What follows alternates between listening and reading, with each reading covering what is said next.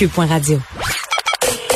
Joignez-vous à la discussion. Appelez ou textez le 187 Cube Radio 1877 827 2346. Bon, là, c'est vrai, on va parler euh, des écoles. On se demande, est-ce que c'est vraiment impossible de réduire le nombre d'élèves dans les classes? Parce que c'est ce que prétendu quand même euh, Monsieur Legault. Parce que on en jasait hier, euh, il y a eu cette directive de l'INSPQ par rapport au nombre d'élèves dans les classes. Hein? Ce qu'on ce qu'on aurait suggéré, c'est de réduire ce nombre-là. Tu sais, l'école en alternance, là, quand on a le même nombre d'élèves euh, dans la classe, est-ce que ça donne vraiment quelque chose? on peut se poser la question. J'en parle avec Nicolas Prévost, qui est président de la Fédération québécoise des directions d'établissements d'enseignement. Bonjour, Monsieur Prévost. Bonjour, Madame Peterson. Bon, écoutez, euh, quand on a entendu Monsieur Legault euh, nous certifier que ça serait quand même euh, assez impossible de réduire le nombre d'élèves dans les classes du Québec, plusieurs établissements ont bondi pour la simple et bonne raison qu'il y a plusieurs établissements qui l'ont fait, je crois. Oui, il y a plusieurs établissements là, qui, qui l'avaient déjà fait. on se rappelle dans les plans de match déposés par le ministère qui avait quand même une option euh, déjà sur la table pour les élèves de quatrième et cinquième secondaire avant euh, l'avenue des zones rouges où là il y a une obligation d'une journée sur deux. Mais il y avait quand même euh, des, des, établissements là, qui pouvaient se, se pouvoir de cette option-là, dans le fond, de ne pas avoir une fréquentation scolaire à 100% c'était pas l'option que nous, on privilégiait. Cependant, on, privilégiait, nous, là, du côté de la Fédération, vraiment une, présence des élèves là, à 100% le plus possible. Pourquoi? Pourquoi? Pour euh, ben, écoutez, on n'a rien, hein, puis on l'a toujours dit, on n'a absolument rien contre l'enseignement à distance. Là, c'est une façon de faire aussi, hmm. mais pour nous, ça reste pas la façon privilégiée là pour les apprentissages de nos élèves. Euh, le présentiel, d'être en présence avec son enseignante, de pouvoir euh, euh, vivre les, les, les, échanges avec le groupe, de vivre directement dans la classe. au niveau pédagogique, nous, on y voit beaucoup plus de, de de, de, côté positif que de le faire en formation à distance. Pourquoi? Bon, quand nos enfants sont pas à l'école, ils se retrouvent à, la maison. Ça mmh. demande aux parents de, de une organisation de leur temps de travail, une organisation pour s'occuper des enfants aussi. Secondaire 4-5 euh, s'occupent pas mal d'eux autres tout seuls. Par contre, peuvent gérer leur horaire euh, davantage. Oui, les plus vieux, c'est sûr que à l'âge où ils sont rendus, là, sont, sont, capables de, de, faire les choses tout seuls. D'où le choix, je, présume, de, d'y aller avec cette clientèle-là en mm. premier là, pour réduire le nombre d'élèves dans les établissements scolaires présentement là, en zone rouge. Ben OK, dans ce cas-là, est-ce que vous pensez, euh, alors que le ministère euh, vous a écouté à ce niveau-là plutôt que l'INSPQ, euh, en se disant, ben écoutez, au bout du compte, je comprends qu'on a des décisions de santé publique à prendre, mais on a aussi des décisions d'éducation, de santé psychologique aussi, donc de garder les élèves en classe en tentant de monitorer, si on veut, le mieux possible les cas de COVID, ça demeure la meilleure solution au niveau éducatif?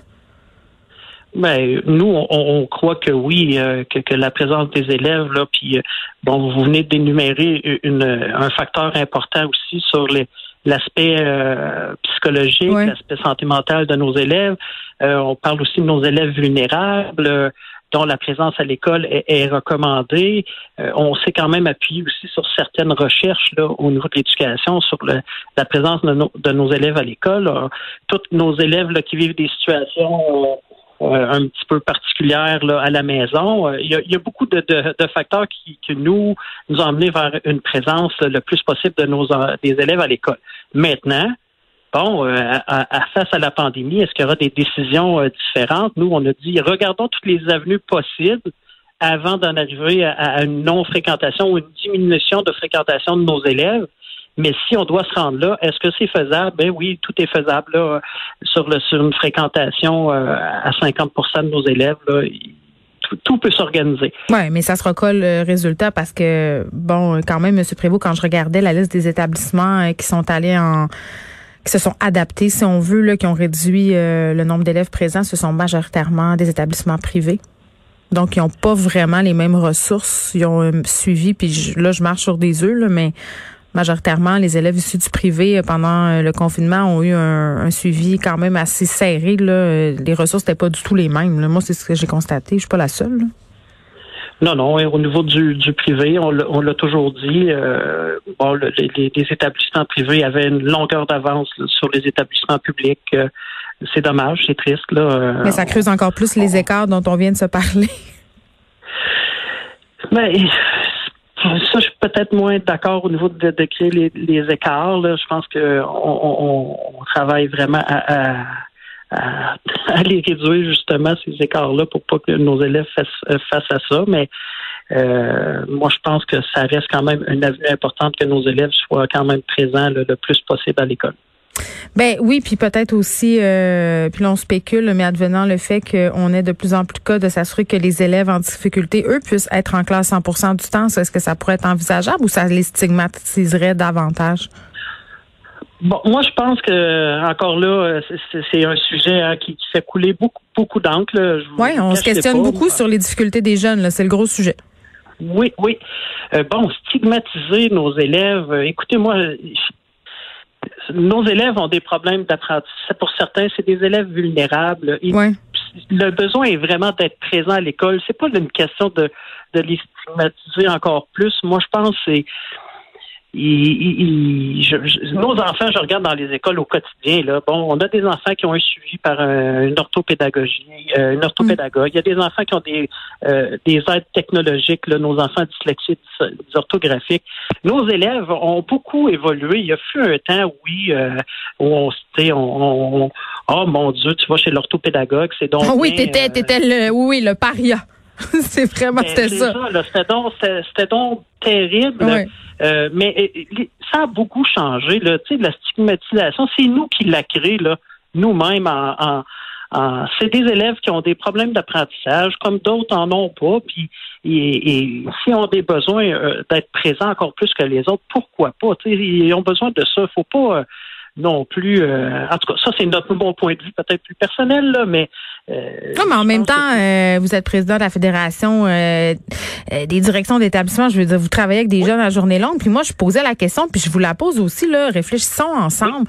On est en train de capoter avec la santé mentale des jeunes? Moi, ma fille, là, elle me dit, maman, sérieux, là, vous capotez. Vous êtes en train de penser qu'on vire fou dans le sous-sol, qu'on passe notre vie sur Instagram. Tantôt, je vais faire une entrevue euh, avec un médecin euh, juste après vous parce qu'il y a un gros dossier dans le devoir qui est sorti sur les troubles alimentaires pendant le confinement. Les pédiatres ont fait une sortie vraiment alarmante sur euh, le fait justement que ça allait vraiment pas bien se passer si on continuait comme ça à fermer des écoles. à un moment donné, est-ce qu'on sous-estime nos jeunes et leur capacité d'adaptabilité? Je crois, euh, je crois que oui. Je crois que nos, nos euh, je crois que je regarde les situations présentement dans les écoles, euh, dans les établissements où on avait parfois beaucoup de doutes sur les changements qu'on allait imposer. Là. Bon, je, reviens au dernier changement sur le port du masque, sur. on avait très peur. Là. On parlait même de d'entrave à leur développement. Là. Oui, puis je regarde la réponse de nos de nos adolescents, de nos élèves au primaire, de nos élèves en Bon, sont plus, sont adultes, là, c'est différent. FPFGA, là, c'est un autre part de manche, mais si mm. je prends juste le primaire et le secondaire, la réponse des, des élèves a été très, très, je vous dirais, là, très bien reçue. Ils se sont conformés à, eh oui, des fois, ils ont le goût de vivre une certaine liberté encore quand ils sortent de nos établissements scolaires, mais on a tous été adolescents, on sait ce que c'est, mais la, réponse des, des, jeunes, on sous-estime vraiment leur capacité d'adaptation et de réponse à, à, tout ça. Ça ne veut pas dire qu'il n'y a pas des problématiques. Hein, ça, euh, faut en être bien conscient. Mais où il y a des problématiques, ben, on, peut travailler avec ces mm. jeunes-là pour leur donner un coup de main, mais il faudrait pas généraliser, effectivement. Est-ce que vous trouvez, en terminant, M. Prévost, euh, que ça se passe bien, là, globalement, dans nos établissements? Honnêtement, je vous dirais que oui, ça se passe quand même assez bien. On, souhaiterait tous euh, que ça soit parfait, mais en général, euh, ça se passe assez bien. Est-ce que, je le répète, ça aussi, je vais me répéter, est-ce que c'est exigeant pour les équipes écoles, quand je parle des équipes écoles, là, enseignants, TES, mm. professionnels, direction d'école, pour tout le monde? Est-ce que c'est un ajustement? Est-ce que c'est exigeant? Est-ce que c'est complexe? Oui, euh, ça demande vraiment des, du travail supplémentaire de la part des gens qui sont dans les, les, les, euh, établissements scolaires présentement. Mais si on regarde, dans, en général, si ça se passe bien, oui, il y a des petits accros à gauche, à droite, mais en général, ça va quand même bien. Ben OK, puis ces accros-là, euh, c'est quoi? On pourrait sur quoi on doit travailler maintenant? Là? oh, il reste encore malheureusement des petits accros au niveau de la, de la communication éducation, santé publique, là, encore des, des, des, messages contradictoires. On a encore, je vous dirais, des, des, des petits chemins à faire. Ça aussi, on l'a déjà dit, sur la formation à distance pour s'assurer qu'on soit prêt. Là, euh, Tout le monde en même place. y avait, Oui, si on, faisait face à un confinement euh, plus généralisé. Euh, il y a encore des, petites choses qu'il faut régler. Les enquêtes hein, qui s'allongent. Malheureusement, on, parlait de délai là, dans les dépistages, mais je peux vous dire que présentement, là, euh, je regardais dans les derniers jours, les, temps d'attente se sont encore allongés. Donc, on a encore des élèves qui sont absents plus longtemps que prévu. Donc, plus de retard. oui, plus de retard. C'est encore des choses qui, auxquelles on fait face euh, quotidiennement là, quand je vous parle d'accro. Mais généralement, honnêtement, ben, pour la majorité d'entre eux, ça va quand même bien. Hmm.